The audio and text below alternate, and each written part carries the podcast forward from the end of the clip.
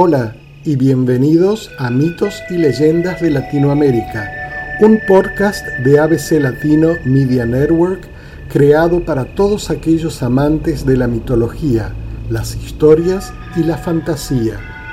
Aquí vas a conocer la esencia de nuestra amada América Latina.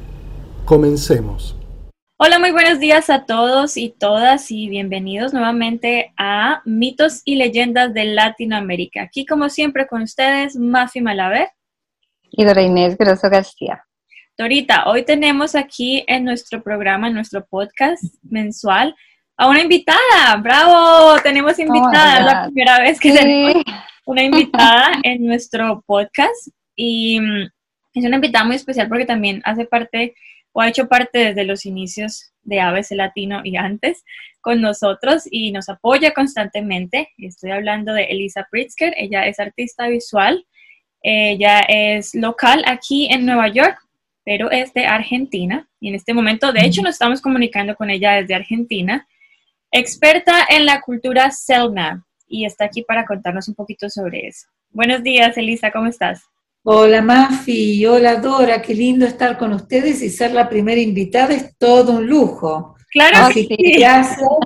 el programa lo hacemos las dos, tenemos los comentarios de nuestra gente en las redes sociales, pero es la primera vez que tenemos una invitada, así que es un programa especial.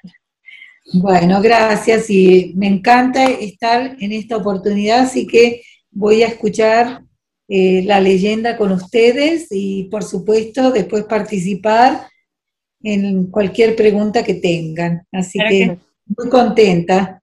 Bueno, Dorita, hoy tenemos la leyenda de Calafate. Nos vamos a ir hacia el sur de nuestro continente latinoamericano. Nos vamos a ir para esta cultura del sur, es en Argentina. Es una, es una mm, leyenda bastante famosa en esta parte de Latinoamérica, no solamente en Argentina, en la Patagonia, sobre todo, que es donde se sitúa la leyenda, pero también en Chile y en todos los bordes con Argentina tienen sus diferentes versiones, ¿no? Cada, cada país tiene su versión. En esta ocasión vamos a hablar sobre la versión, o vamos a escuchar mejor, la leyenda, la versión de la Patagonia, la versión argentina. Y la razón por la que tenemos a Elisa es porque esta envuelve esta cultura indígena Selma, está basada como en este, está arraigada con esta cultura y bueno, aparte que vamos a comentar contigo, Dora, todo lo que tiene que ver la parte psicológica de esta leyenda, también vamos a hablar un poco de qué es la cultura Sednan y cómo influye también en el desarrollo cultural de, nosotros como latinos en Latinoamérica. ¿Qué les parece si escuchamos la leyenda y luego la comentamos? La mitología tehuelche habla sobre Calafate, una hermosa joven de ojos dorados, hija del jefe de la tribu. Calafate era el sol de su padre, pero todo cambió cuando un joven Selknam llegó a la tribu. El joven enfrentaba el Jaín, un ritual de iniciación para pasar de ser un niño a un hombre, en el que se enfrentaría a espíritus antiguos. Lo que nadie sabía era que el joven Selknam y Calafate se enamoraron, llegando a planear escapar juntos para concretar su amor. La unión era rechazada por el padre de Calafate y líder de la tribu.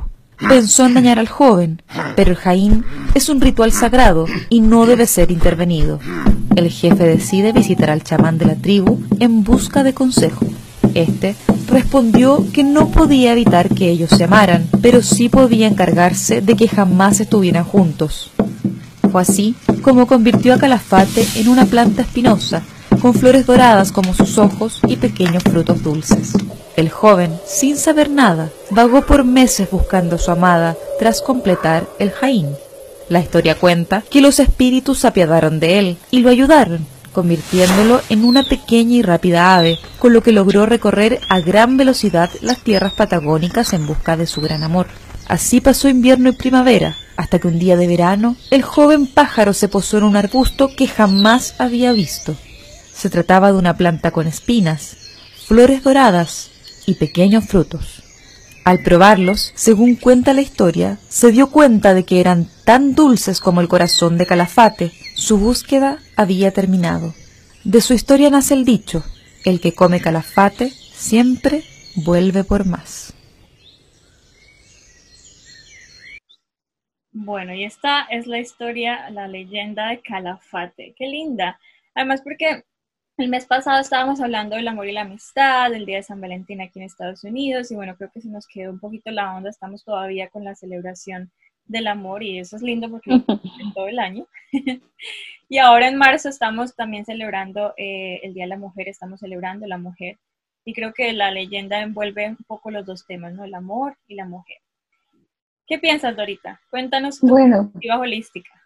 Mm, bueno, eh, yo la escuché, me parece, la había escuchado antes cuando para el, para el programa y, me parece hermosísima y sobre todo eh, la actitud, ¿no? Del amor, como dices tú, y la posición de, de estos dos jóvenes que pues eh, nos dan como un ejemplo de, de vida, porque eh, hubieran podido hacer otra cosa, sin embargo, eh, trataron de regirse por, por, pues, por, los, por lo que en sus tradiciones y sus cosas, entonces lleva mucho hacia allá, ¿no? Veo que, que la, la, leyenda está muy orientada a que él cumplió con su, con su eh, ritual que tenía que hacer de convertirse en hombre y ella pues prácticamente fue sacrificada, ¿no? Ese es como el papel de la mujer eh, sigue siendo el modelo, ¿no? El modelo de la mujer latinoamericana. La, sacrificada porque amaba a su príncipe, amaba, encontró el amor y le tocó sacrificarse y se convirtió en, este árbol, la convirtieron pues. Y, pero luego entonces vemos que encuentra eh, como ese, ese momento de, de, restauración también, porque se convierte en un árbol muy hermoso, eh, igual con todas sus características y tiene la, la, ventaja de que su amor vuelve a ella. Es decir, como que termina la historia feliz eh, en la que siempre hemos, hemos sido envueltas las mujeres, ¿no? Como la, la, parte romántica, yo lo veo así. Es muy linda, me encantó. Sin embargo, pues como que para, para el modelo de, la, de lo que venimos hablando, ¿no? el análisis profundo de lo que psicológicamente muestra el sacrificio de la mujer. Eh, también que la mujer tiene muchas facetas, eh, que es dulce, que es amorosa y que también tiene sus espinas. Entonces nos queda como esa, esa pequeña reflexión. me eh, gusta, me gusta el elemento del sacrificio que lo nombras, y sobre todo relativo a la mujer y a la mujer latinoamericana sobre todo. Exacto. en otras generaciones tal vez era un poco más fuerte la abnegación, el sacrificio por su familia, por el amor, em, por la unión. Y mm, algo que veo importante y que rescato es esa, esa transformación de la que tú hablas, ¿no? Está la transformación. Ella es la mujer, él es el hombre, y en el nombre del amor los dos se transforman, pero su sentimiento, su esencia no cambia. Es simplemente que se, se, pasa a otro nivel. Ella se convierte en el árbol y él en el pajarito que viene y está y se alimenta del fruto. Entonces vuelve otra vez el tema, la mujer es la que, la que está como em, siempre con su característica o con su papel de, nutrir, ¿no? Porque es que viene y ella produce el fruto y él se nutre ese fruto y bueno, ya la historia le hacen súper linda, que es con que el fruto es tan dulce como su corazón y ya lo también en algo ya cultural de la parte territorial de la Patagonia, donde, bueno, si vamos a la Patagonia y probamos el calafate, el dulce calafate, vamos a volver. Es como mágico, ¿no? No, sí, y me gusta, este, eh, Elisa, dinos, dinos qué te parece nuestra, nuestra interpretación. Me parece muy acertado eh, los aspectos que están hablando y también quería mencionarte, ¿qué opinas eh, también el estereotipo del padre con respecto a ella, verdad? ¿Cómo lo ves también a esta... La situación que el padre no le permite a ella tener este, este romance o o desarrollar el amor que se tenían. Exactamente, es, es lo que te, lo que al principio, es como, como que a ella le tocó asumir la, la, la posición de, de, obedecer a su padre, ¿sí? Que es como a lo que siempre no, nos ha llevado la cultura a la mujer, ¿no? Al hombre también, pero digamos que más a la mujer en esta cultura latinoamericana y muchas culturas en la historia. Entonces ella tuvo que obedecer y ella lo hizo y se sacrificó. Eh, sin embargo, eh, de todas maneras, al, final logra eh, cumplir su sueño, que es estar con su amor, ¿no? Entonces, de alguna manera, la, en la, en la eh, lo que, eh, digamos, la leyenda hace es ver que todo sacrificio, que todas las cosas que la mujer hace, que las cosas que haga, van a tener un, finalmente un buen resultado, un dulce resultado. Eh, tendríamos que ver tan, qué tan evolutivo es esto, ¿no? Porque para nosotros, dentro del campo romántico y del amor y todo esto es muy bonito. Sin embargo, pues para la mujer como tal, como ese modelo que se, acordémonos que las leyendas se, se cuentan y se cuentan para que van quedando en el imaginario del niño, de la niña, y van recreando la vida eh, adulta, la vida, la vida real, ¿no? Digamos, van creciendo con esos valores. Entonces, lo que ellos siempre se buscaba con las leyendas y todo esto, lo que hacemos es ver el trasfondo eh, psicológico y cultural en el, en el, impacto de la realidad de los seres humanos que es lo que, finalmente para eso es que se hacen esas, esas, cosas. Dora, ¿no crees también, y, y Mafi, que eh, la familia pierde también a su hija? Solo por negar, también es un aspecto porque ahora estoy pensando de, la cultura y todo, al negar, lo he visto en otros casos, esta leyenda reproduce como, como tú dices, un, formato de sociedad. Y también la familia pierde a su hija por no aceptar la relación, o sea, por más que el fruto sea dulce y demás, dejan de tener a la hija por, por, por estar opuestos a una relación. Es, cierto, es muy cierto lo que dices y mm, creo que en la cultura latinoamericana me, nacen dos palabras que vienen también de la familia, ese concepto de familia que estamos tratando en este momento con la leyenda.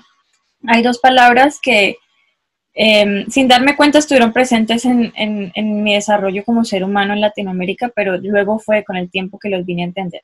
Y es el matriarcado y el patriarcado. Entonces, eh, en la leyenda vemos como al principio el patriarcado, ¿no? El papá es el que decide, no, esto no puede ser, somos dos eh, culturas diferentes, ella no puede estar con él y sacrifica a su hija perdiendo una parte de la familia, que es donde, de lo que estamos hablando. Pues también está la parte del matriarcado, que también es fuerte en Latinoamérica. Está el poder del hombre sobre la toma de decisiones en muchos sentidos, pero son más decisiones externas a la familia. Cuando estamos hablando de la parte interna de la familia, eh, por lo menos en la situación o en la generación en la que yo crecí, había un poder fuerte de la mujer en ese sentido, lo que llamamos matriarcado. No sé, tú que eres más experta con el tema de la cultura como, como tal, Selna, ¿ellos tenían alguna tendencia a una o a la otra o era una combinación muy similar a la que conocemos ahora? La mujer se encarga de la familia y de la casa y el hombre está afuera trayendo el sustento y ese es el patriarcado y el matriarcado. Bueno, los Selknam, según los antropólogos, eh, que he leído y que he investigado, hubo varias etapas. Ellos estuvieron más de 10.000 años en el territorio según los encuentros arqueológicos. Algunos dicen 11, algunos dicen 9, 9.000 años, o sea que estuvieron antes del desarrollo de la cultura nuestra. Eh, tuvieron una etapa de matriarcado, pero matriarcado real, donde la mujer socialmente dominaba. Pero eso una eso se revirtió. Eh, hubo toda una lucha, todo un revertir y el hombre tomó posesión de la, de la sociedad. O sea que pasaron por las dos eh, situaciones y el patriarcado creo que es lo último, diríamos que cuando los europeos llegaron al territorio es lo que se encontraron. Existía el patriarcado en ese momento. O sea que el matriarcado creo que fue anterior. Mm. Eh, los etnólogos también, eh, bueno, hablan de lo mismo, del tema del matriarcado y patriarcado. La mujer, porque como eran nómadas y recolectores, eh, cazadores y recolectores, la mujer no tenía una situación del hogar nada más, estaba a cargo de los hijos, pero también tenía que trabajar, porque la vida de, de cazadores y recolectores no era como una vida sedentaria donde la mujer estaba en la casa y el hombre estaba en, la, en el trabajo, o sea que eso era como, daba como un sentimiento de igualdad en cierto modo, pero el hombre tenía en la época posterior al matriarcado tenía como más preponderancia.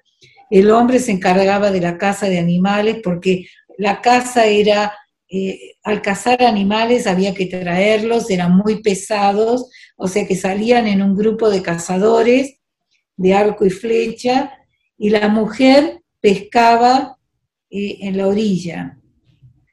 O sea que traía moluscos y peces porque no eran navegadores como otros pueblos nativos, no tenían canoa y navegaban, entonces la mujer se encargaba con esos arpones o esas puntas pescaba en la orilla, o sea que, y recolectaba hierbas y, frutos. O sea que había una división de trabajo que no era solamente el ocuparse de la familia. Está eh, bastante interesante esa parte en la que dices que antes, antes de la llegada de los europeos y etcétera, estaba ese sentimiento de igualdad en el que, claro, dependiendo a la capacidad física de cada uno, hombre un poco más fuerte que la mujer en la parte física, se dividían por igual las labores y no estaba como esa diferencia tan fuerte que viene luego, ¿no? Pero igual el hombre, eh, o, eh, las mujeres ocuparon un matriarcado político, social por un tiempo, y luego los hombres arrebataron ese poder, pero igual mm. la división de tareas seguía existiendo eh, porque por el tipo de vida que llevaban. Luego, eh, el tema del Jaín que menciona la leyenda era el pasaje de la adolescencia a la adultez, pero era solo dedicado a los hombres en los tiempos, diríamos, posteriores al matriarcado que existió en la antigüedad. Y este, era una serie de por mucho tiempo, quizás como un año de enseñanzas de cómo casar, de cómo, se, cómo había nacido el mundo. Era muy, eran eh, bastante compleja la parte cosmogónica. Era, no era algo simple y le traspasaban toda esa sabiduría y cómo ser un buen hombre. Eso lo dicen varios antropólogos eh, que han rescatado, bueno, su forma de vida, donde el hombre tenía que ser un buen hombre, respetar a la mujer, eran monógamos y aparte cuando la mujer quedaba embarazada tenían que ayudarla con las tareas.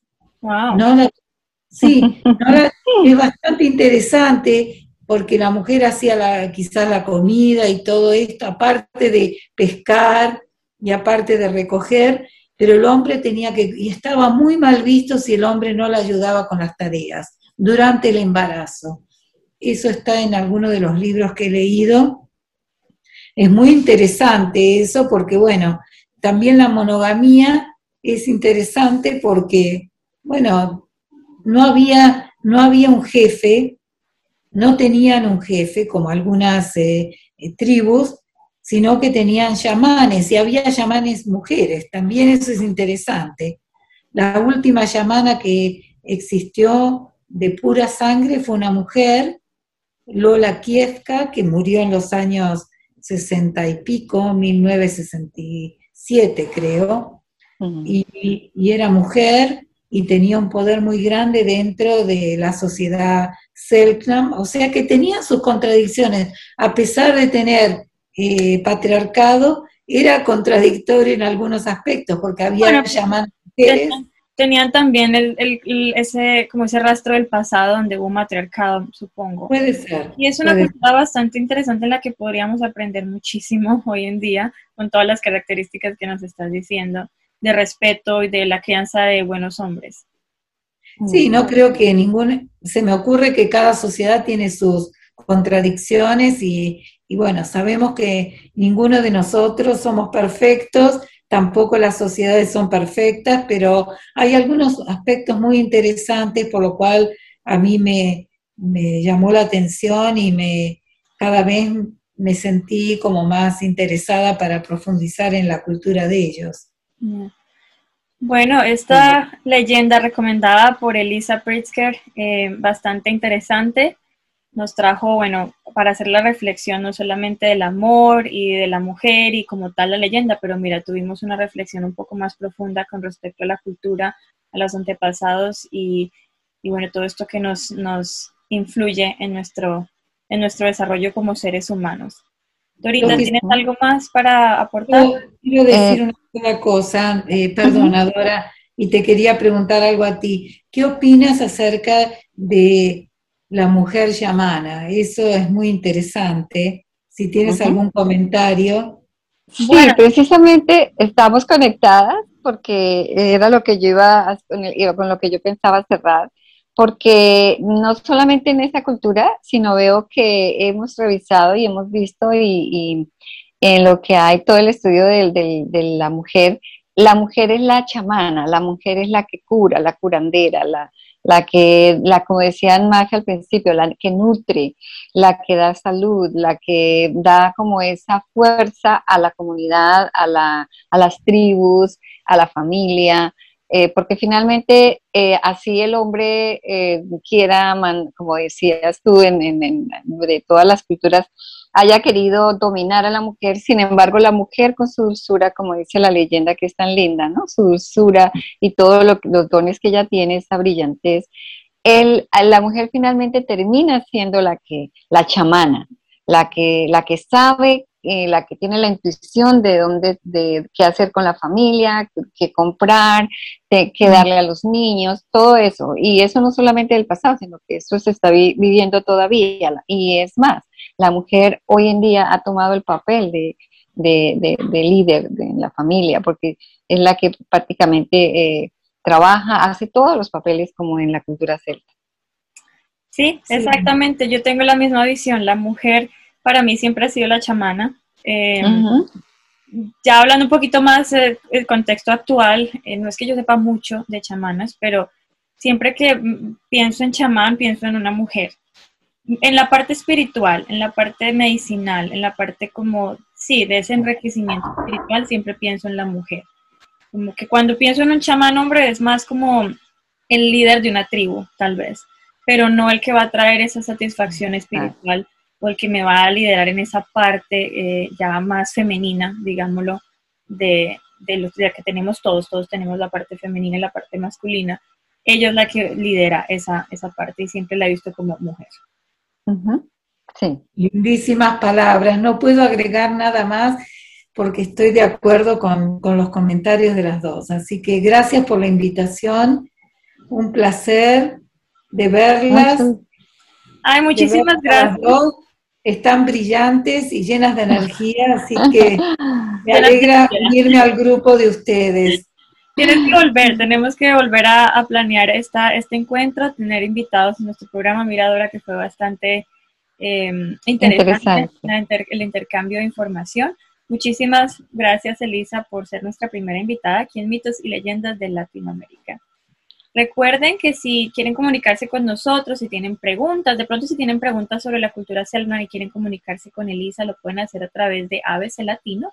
Nos pueden escribir a info.abclatino.net o nos encuentran en las redes sociales. Estamos en Facebook, estamos en Instagram, estamos aquí en YouTube como ABC Latino, una sola palabra.